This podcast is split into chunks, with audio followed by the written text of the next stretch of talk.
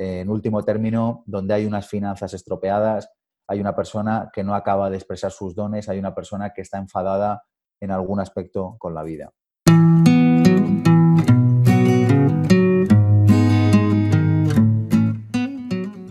Hola, te doy la bienvenida a esta charla minimalista y hoy tengo el placer de contar con Sergio Fernández. Probablemente lo conozcas, pero si no es así, te hago un pequeño resumen. Sergio Fernández es una de las primeras personas en el mundo habla hispana que empieza a mezclar dos conceptos, desarrollo personal y desarrollo profesional.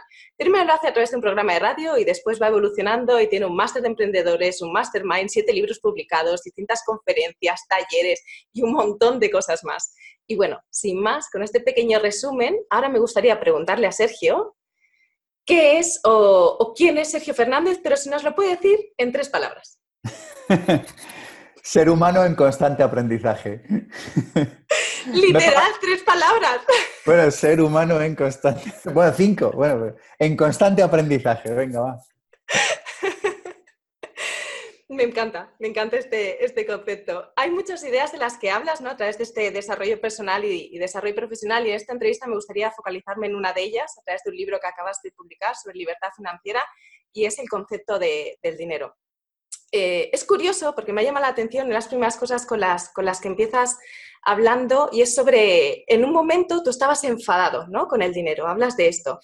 Y es algo que no sé si lo dices literal o simplemente me lo he leído porque yo sí que lo he vivido, porque vengo del mundo de la cooperación y de este enfado por el dinero por algunos de los mitos que nombras, ¿no? Que es que pues las personas, eh, eh, las personas cuando tienen dinero se vuelven malas, o si yo tengo dinero quiere decir que alguien no lo tenga. ¿Cómo has pasado tú de estos mitos, que no sé si estaban dentro de ti o si te los llegaste a creer, a dejar de creer en ellos y tener otra relación o otra emoción en relación al dinero? Mira, yo creo, yo sé que normalmente cuando uno responde estas preguntas, Lucía, toca decir algo así como que hubo un día que uno tuvo una epifanía y se dio cuenta de algo y tal. En realidad yo creo que las cosas van como más poco a poco, pero sí que es verdad que llegó una época en mi vida, Lucía, en el que dije, o espabilo, y me acuerdo claramente de esto, o espabilo o me pasaré el resto de mi vida en una situación económica apretada. Yo creo que al final la escasez como la abundancia, cuando te familiarizas con ella, se convierte en lo normal y puedes llegar a pensar que es la única opción vital. Así que en mi caso, yo me había criado en un ambiente muy abundante en amor, pero muy escaso en términos económicos. Así que yo había llegado a pensar que la escasez era básicamente lo normal y lo natural en términos de dinero, que los ricos tenían algo sospechoso, algo habrían hecho para tener ese dinero, porque la gente que yo conocía que era buena gente no lo tenía. Luego yo llegué a la conclusión de que, bueno, pues que probablemente si los otros lo tenían debía ser porque no eran tan buena gente. Así que esos mitos que cuento en el libro Libertad Financiera son parte de mi trayectoria personal. Eh, yo estos días que estoy haciendo entrevistas sobre el libro cuento, y además es que es verdad que es un libro que me ha llevado al menos 12 años de escribir, en el sentido de que desde el primer momento en el que yo me doy cuenta de que necesito espabilar con respecto al tema económico, hasta el momento en el que escribo el libro han pasado estos unos 10, 12 años. Así que en respuesta a tu pregunta, sí, yo he llegado a pensar todo eso que pone en el libro y claro, así me iba. Por otra parte, claro, con esos pensamientos, ¿cómo te puede ir? Pues mal, si es que tampoco hay que ser muy listo para darse cuenta. por lo menos desde ahora, desde mi perspectiva actual, soy capaz de darme cuenta de esto, vaya. ¿Cómo defines el dinero?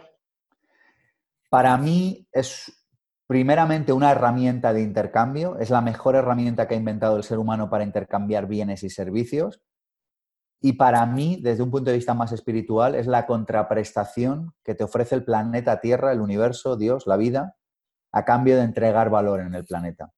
Cuanto más valor entregues, Lucía, más dinero tendrás. Por supuesto que se puede entregar valor y no recibir dinero, y eso es fantástico. Eh, hay gente que no le interesa recibir dinero y ya está bien. Gente que dice, oye, yo entrego valor y a mí con que me aplaudan, me quieran, me den un abrazo o no me digan nada de lo anterior, me parece bien. Y yo digo, pues si a ti te parece bien, a mí me parece mejor todavía. Lo cierto es que el dinero es una contraprestación por el valor que aportamos al planeta. Si yo vendo la silla en la que estoy sentado y 100 más, recibiré una retribución, pero si vendo mil sillas, la retribución aparentemente será mayor. Pero no será mayor por una cuestión del mercado, que también. Será mayor sobre todo porque yo habré aportado más valor a más personas. Más personas se habrán podido sentar en una silla. Luego, al haber generado más valor, probablemente la remuneración económica que me llegue sea mayor. Así que a mí me gusta verlo como una contraprestación por el valor que aporto en el planeta. Mm. Desde esta perspectiva, ¿cómo entendemos conceptos como la pobreza? Si la abundancia es la forma natural, ¿cómo entendemos que en este mundo exista la pobreza? Es muy buena pregunta. Yo me, yo me, no sé si decirte que me he preguntado o me he torturado con eso durante años. Antes de Libertad Financiera publiqué un libro, como sabes, Lucía, que se llama Vivir con Abundancia, donde comento, donde explico mis conclusiones al respecto de las leyes de la abundancia. Indudablemente vivimos en un universo abundante, no hay más que salir a la calle, eh, ver un bosque, un río, un mar, ver cómo funciona nuestro cuerpo para darse cuenta de esto.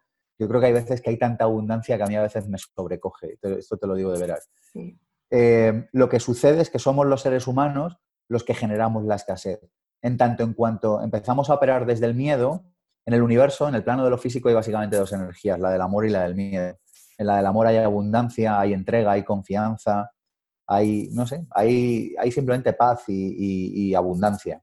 En la energía del miedo hay escasez, hay temor, hay avaricia, hay codicia.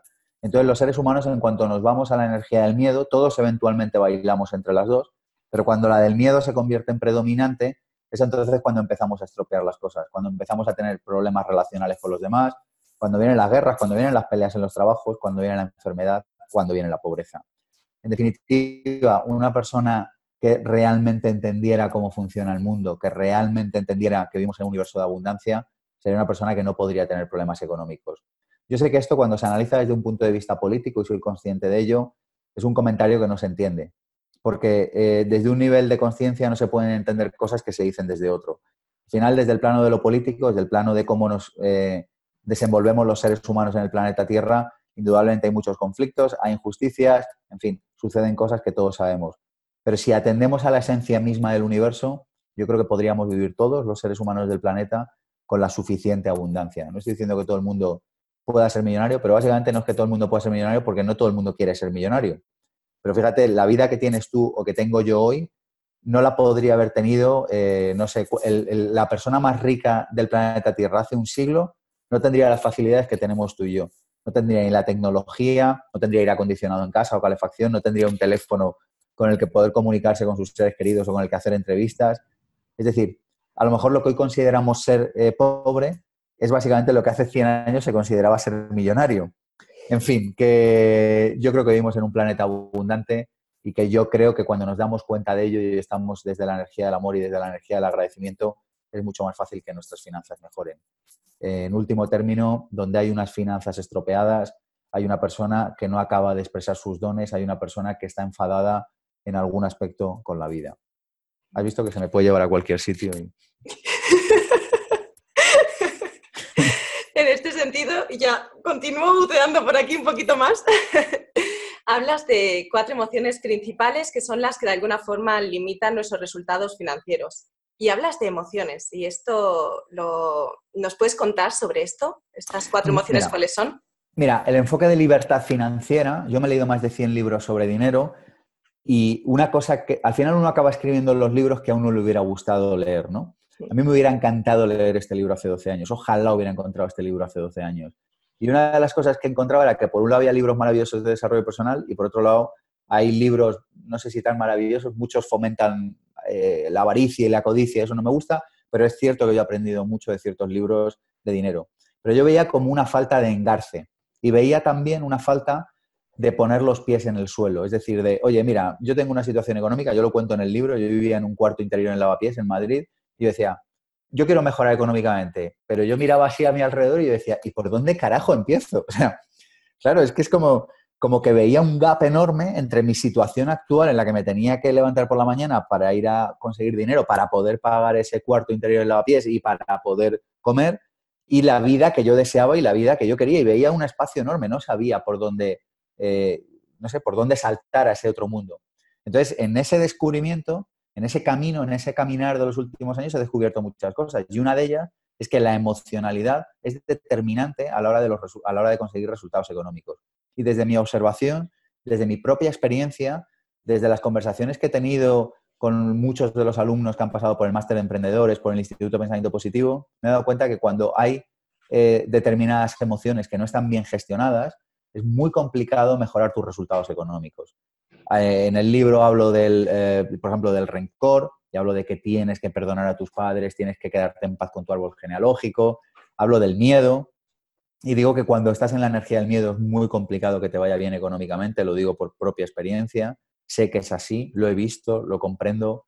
Eh, eventualmente todos entramos en miedo en algún momento, pero lo cierto es que desde el miedo no se genera abundancia económica.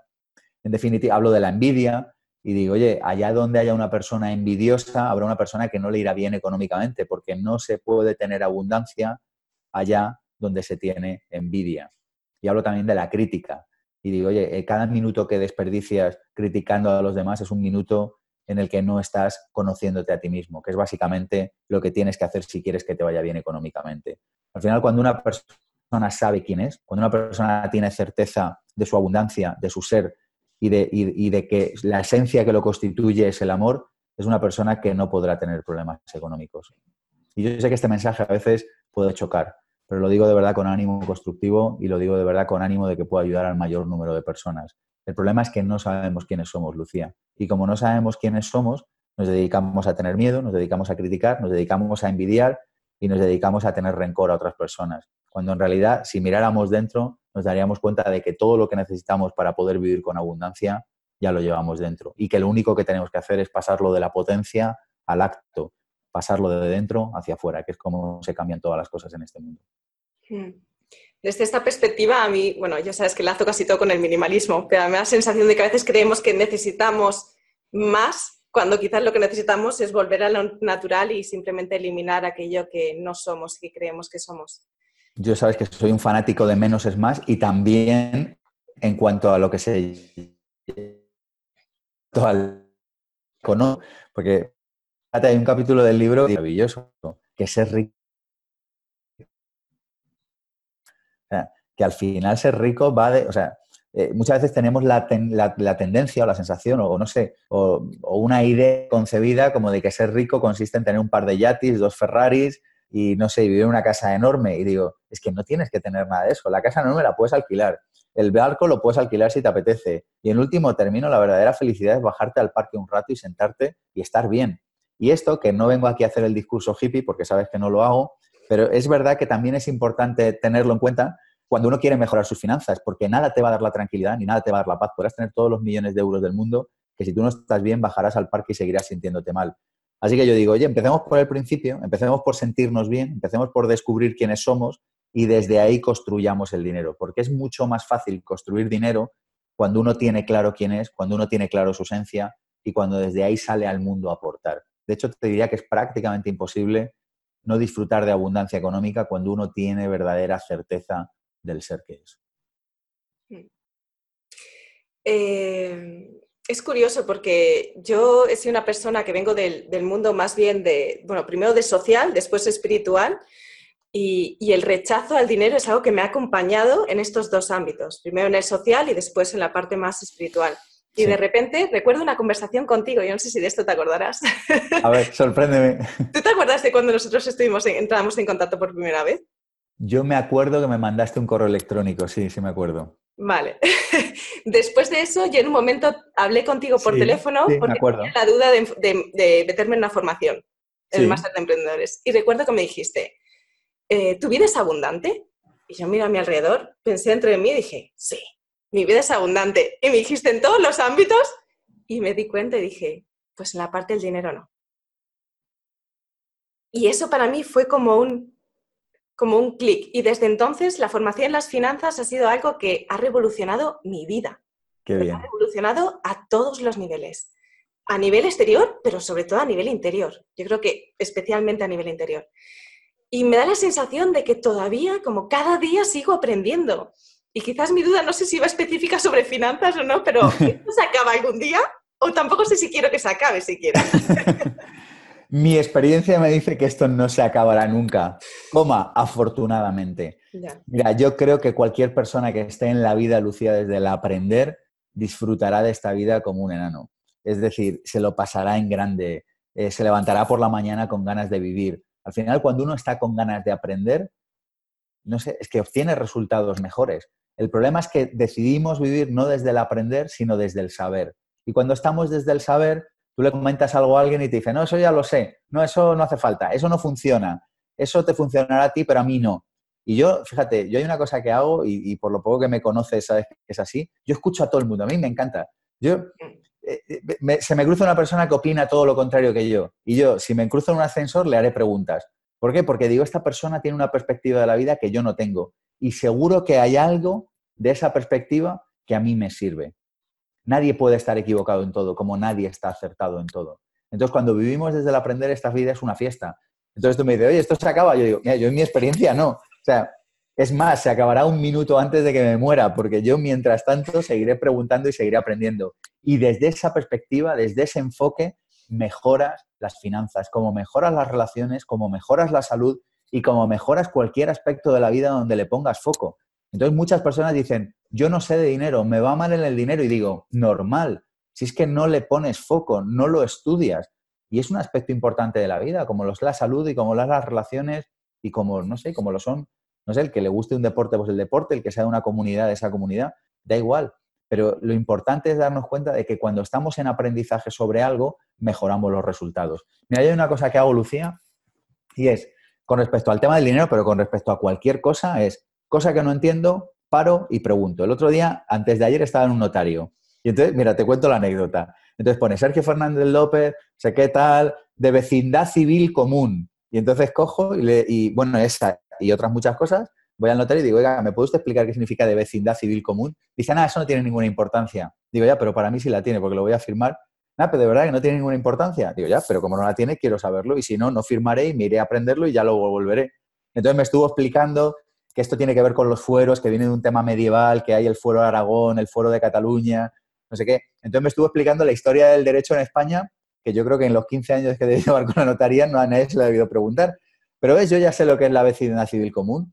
Eso, te cuento esto porque era la primera línea en la que me acuerdo, pero luego había un montón más de cosas que, había que preguntar. Entonces yo digo, si tú estás desde el permanente aprendizaje, tú vas a una notaría a firmar y es una fiesta de aprendizaje. Porque, porque en cualquier circunstancia hay oportunidades de aprender. Entonces, desde ahí necesariamente te va a ir mejor económicamente. ¿A qué velocidad? No lo sé. ¿Cuándo alcanzarás tus objetivos? No tengo ni idea. Pero en último término da igual, porque tú ya te estás comportando como una persona abundante y como una persona que vive desde el aprender. Y desde ahí tú ya sientes la abundancia de la vida. Yo le digo en muchas ocasiones en, el seminario Vivir con abundancia, eh, abundancia, que es de finanzas personales, yo le digo muchas veces a las personas, uno es rico. Lo que pasa es que luego las circunstancias personales de cada uno tardan un tiempo en modificarse. Digo, pero si tú eres rico, tú eres rico de antemano, tú eres abundante de antemano. Y yo cuento la anécdota que yo a veces me preguntaban, oye, ¿y tú dónde vives? Y yo respondía y me decían, pero espera, ¿pero tú no vives en Lavapiés? Y decía, no, no, yo vivo ahí temporalmente. O sea, es una circunstancia que va a superarse, que está a punto de superarse, tardó ocho años en superarse, pero, yo ya no me sentía de ahí, yo me sentía de otro sitio. Me estoy explicando, es mi energía es otra. Lo que pasa es que, bueno, las circunstancias que hay ahora, pues son anómalas y como son anómalas y van a cambiar, pues yo ya esperaré. Y eso desde el aprender. Entonces, es la perspectiva espiritual, pero la perspectiva técnica. Es la cabeza en el cielo, pero los pies muy en el suelo. Hay un concepto que yo creo que indirectamente está relacionado con esto y que yo aprendí primero de forma teórica y que después viví en mis carnes, que es el concepto del termostato financiero. ¿Nos hablas un poco sobre esto? ¿Qué significa y cómo nos puede afectar? Mira, igual que cualquier sala que tenga un termostato, eh, la calefacción o la refrigeración se activa automáticamente. Entonces tú dices, pongo la sala a 23. Si la sala sube a 25, ¡pum! Se pone el aire acondicionado y se pone a 23. No, la pongo a 23 y entonces de repente hace mucho frío y se baja de 15, pum, enciende la calefacción y sube a 23. Bueno, pues cada uno de nosotros tiene un termostato financiero y es una cifra de dinero que se siente cómodo manejando. Una cifra de dinero en la que estás como en tu zona de confort. Oye, Sergio, ¿cómo sé cuál es mi termostato financiero? Muy fácil, mira tus cuentas del último año y del pasado. Y con una diferencia porcentual mínima del 5% arriba o abajo, ese es tu termostato financiero. Si ganas todos los años 30 o 35 mil euros, pues ya sabes que ese es tu termostato financiero. Si ganas 3 millones, pues ya sabes que ese es tu termostato financiero. Y esto no está ni bien ni mal. Es simplemente para tomar conciencia, porque una de las ideas que recalco permanentemente en libertad financiera es cuéntate verdad al respecto del dinero. Si no tienes que ser millonario ni tienes que ser pobre, no tienes que hacer nada que no quieras hacer, pero tienes que contarte verdad. Y contarse verdad significa entender que cada año tengo una, una temperatura financiera ajustada a una cifra y que salvo que yo haga algo, esa temperatura va a seguir ahí. Ejemplo, una persona que todos los años gana 25.000 euros y entonces de repente le toca una, un premio de Navidad de la empresa y se pone en 28.000, se le estropeará el coche, se le estropeará la lavadora, se irá de vacaciones y se gastará los 3.000 euros. Pero, ¡pum!, al final la circunstancia económica se quedará ajustada de nuevo a la cifra que tiene mental. Y pasará al revés. No va ganando dinero, eh, gana 20.000 y entonces llegará octubre, entrará en pánico, hará llamadas, ofrecerá mejores servicios, se cambiará de trabajo, ¡pum!, acabará en 24.000. Pero al final acabará por ahí cerca, porque el termostato funciona y de la misma manera que nosotros funcionamos para ajustar nuestra temperatura económica.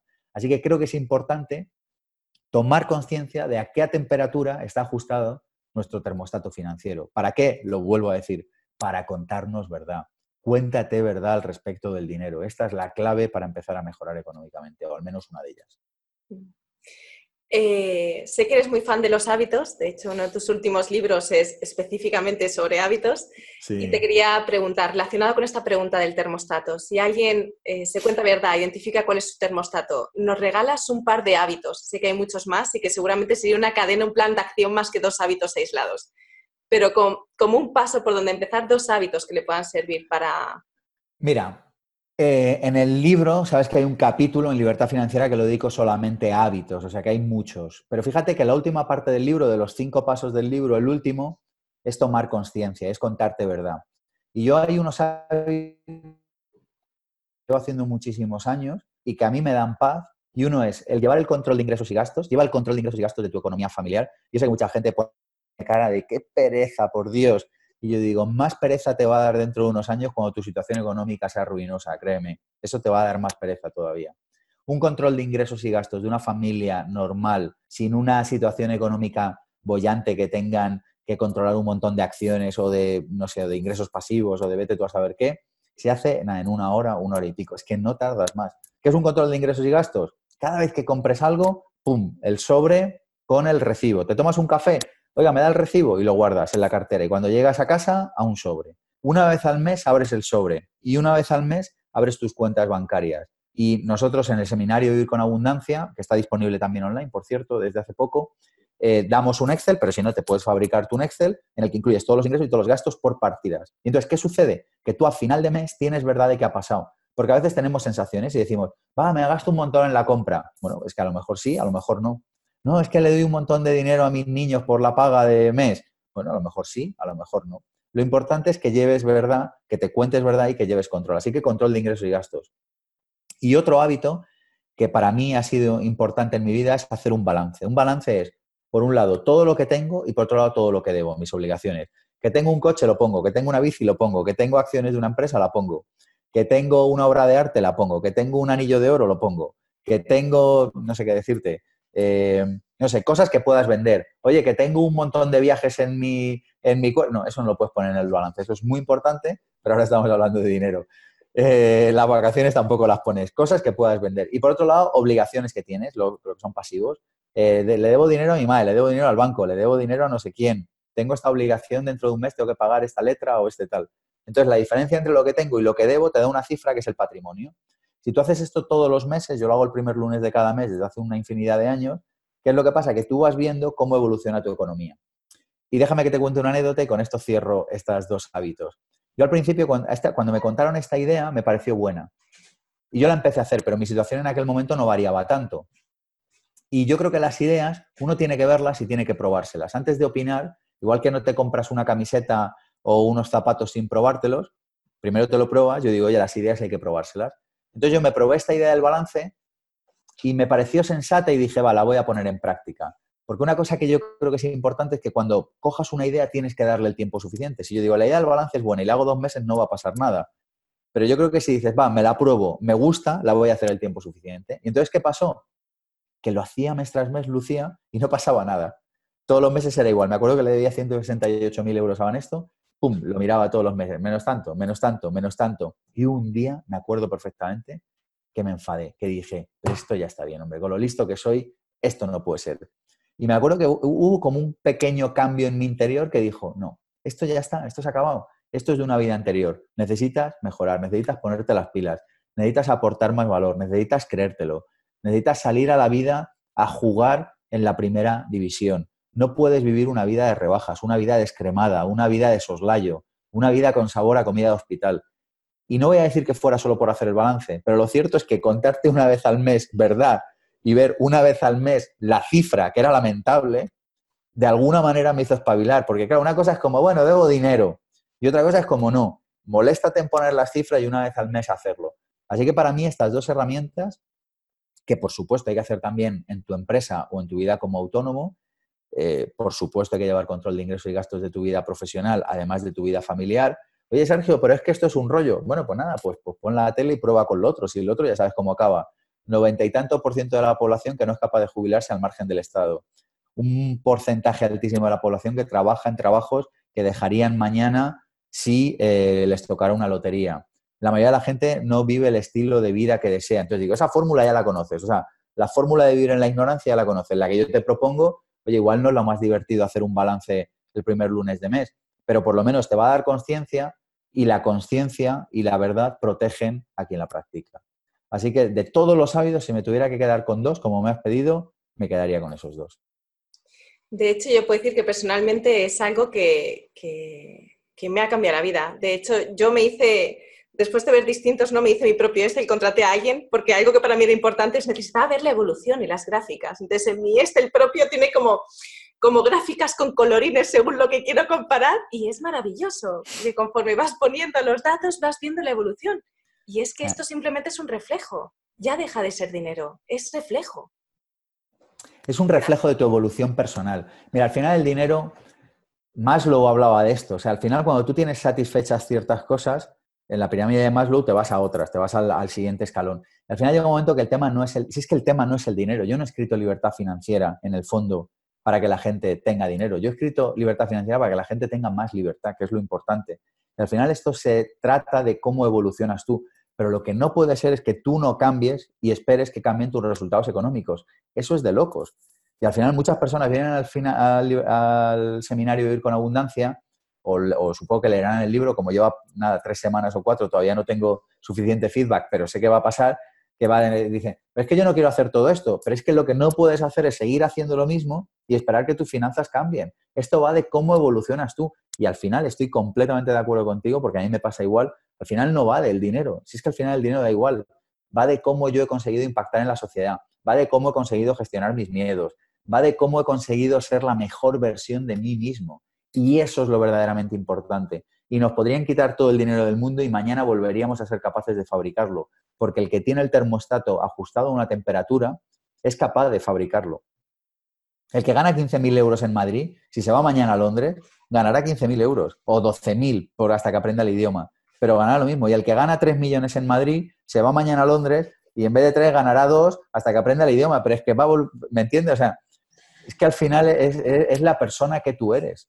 Lo que pasa es que es muy fácil estar mirando fuera y señalando fuera y diciendo que hay alguien fuera que tiene la culpa y que la culpa es de otro, del jefe, del presidente de gobierno o de no sé quién. Y la culpa nunca está fuera, la culpa está en uno. De hecho, me corrijo, la culpa no está en nadie, la culpa está en la ignorancia, pero la posibilidad del cambio está en uno. Y la autorresponsabilidad, sí. Sergio, eh, sé que tenemos un límite de tiempo y no me quiero pasar. Así es que te voy a lanzar las cinco últimas preguntas, que son cinco preguntas muy rapiditas, de estas de una, respuesta cortita, que quizás no están directamente relacionadas, pero creo que indirectamente sí. Y te pregunto, ¿cuál es la primera cosa que hace Sergio nada más levantarse? Muy buena pregunta. Holgazanear tanto como puedo para aprovechar el máximo rato que puedo. Vale.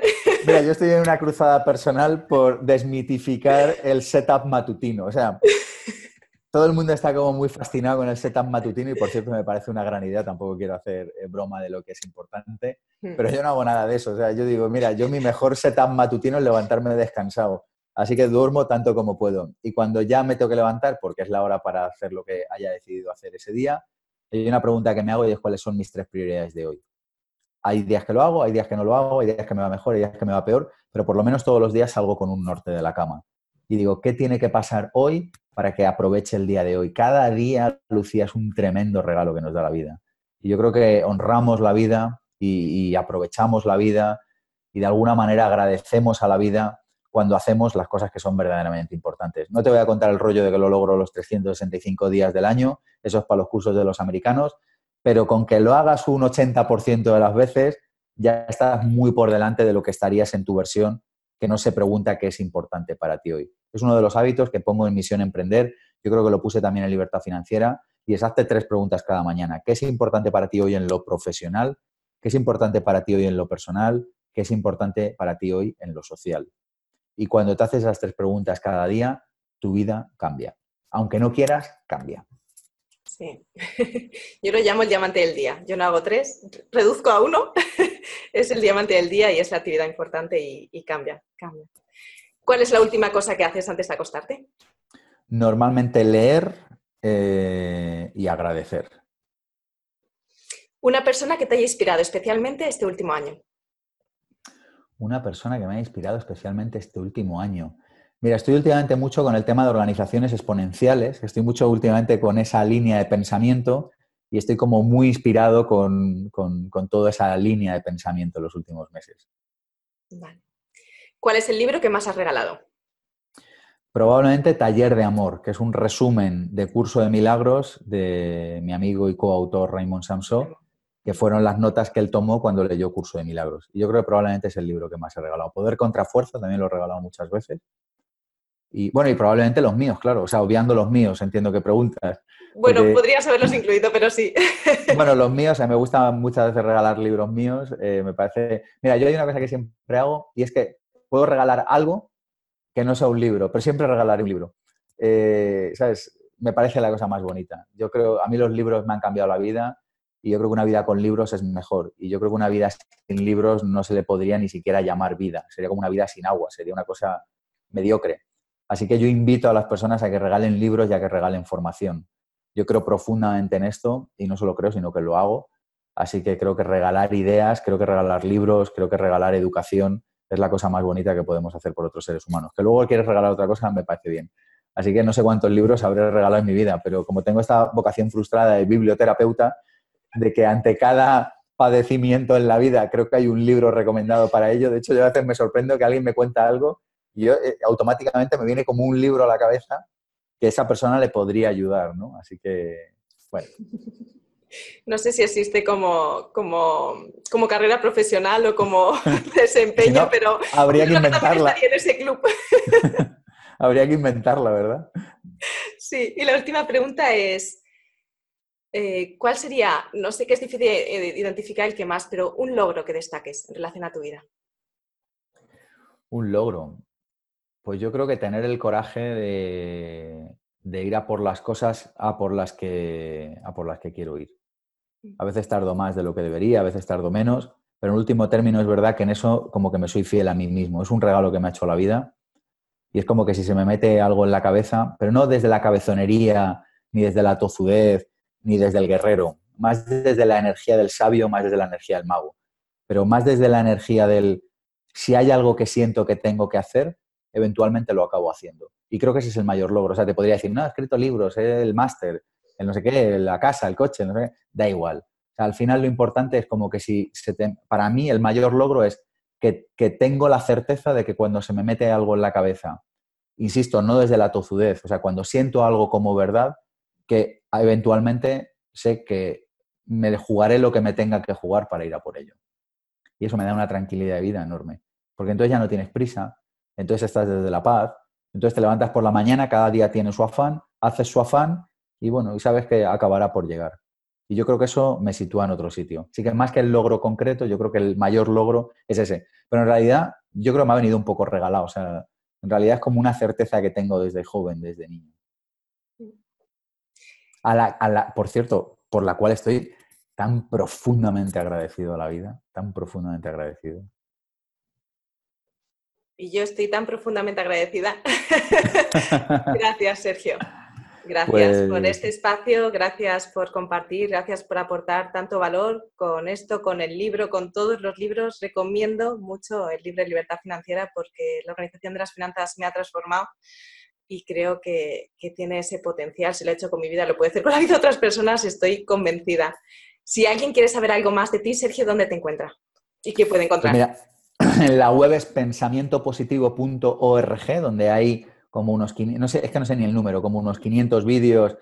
Si a alguien le ha gustado esto, pues podrá encontrar unos 500 vídeos de desarrollo personal y profesional. Hay como unos 700 o 750 artículos con libros recomendados, películas recomendadas, entrevistas de radio, eh, contenidos del máster de emprendedores, del máster de desarrollo personal. Hay una infinidad de contenido. Yo creo que hasta que no se haga una carrera de desarrollo personal, lo más parecido que existe en este momento es pensamientopositivo.org.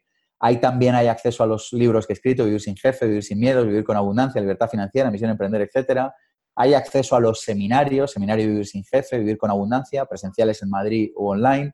Hay acceso a los dos programas estrella que tenemos, que son el Máster de Emprendedores y el Máster de Desarrollo Personal, también masteremprendedores.com, masterdesarrollopersonal.com. Y hay acceso a Mastermind, que es nuestro club de emprendedores conscientes que hacemos reuniones seis veces al año. Ahí está toda la información, hay un correo electrónico también, hay un número de teléfono, en fin, ahí estamos a disposición de cualquier persona que quiera educarse o formarse con nosotros. Que vamos a sacar ahora el máster de emprendedores online, estoy trabajando en eso, para que pueda llegar a cualquier rincón del planeta. Así que probablemente cuando alguien escuche esto en pensamientopositivo.org o en masteremprendedores.com ya esté el enlace al máster de emprendedores y seguiremos colgando contenido, Lucía, porque mi compromiso es seguir divulgando información para que las personas que lo deseen y que les apetezca, pues puedan tener una vida mejor en el dinero, en el emprendimiento, en su vida personal, etcétera. Muchísimas gracias por aportar tanto valor, Sergio, de verdad. Gracias. Os recomiendo que entréis, que profundicéis. Sergio tiene un montón de charlas y podéis conectar con, él de muchísimas formas, es que no perdéis esta oportunidad. Y nada, por mi parte, darle las gracias a Sergio y a ti que estás al otro lado. Seguimos. Adiós, Lucía. Chao. Chao.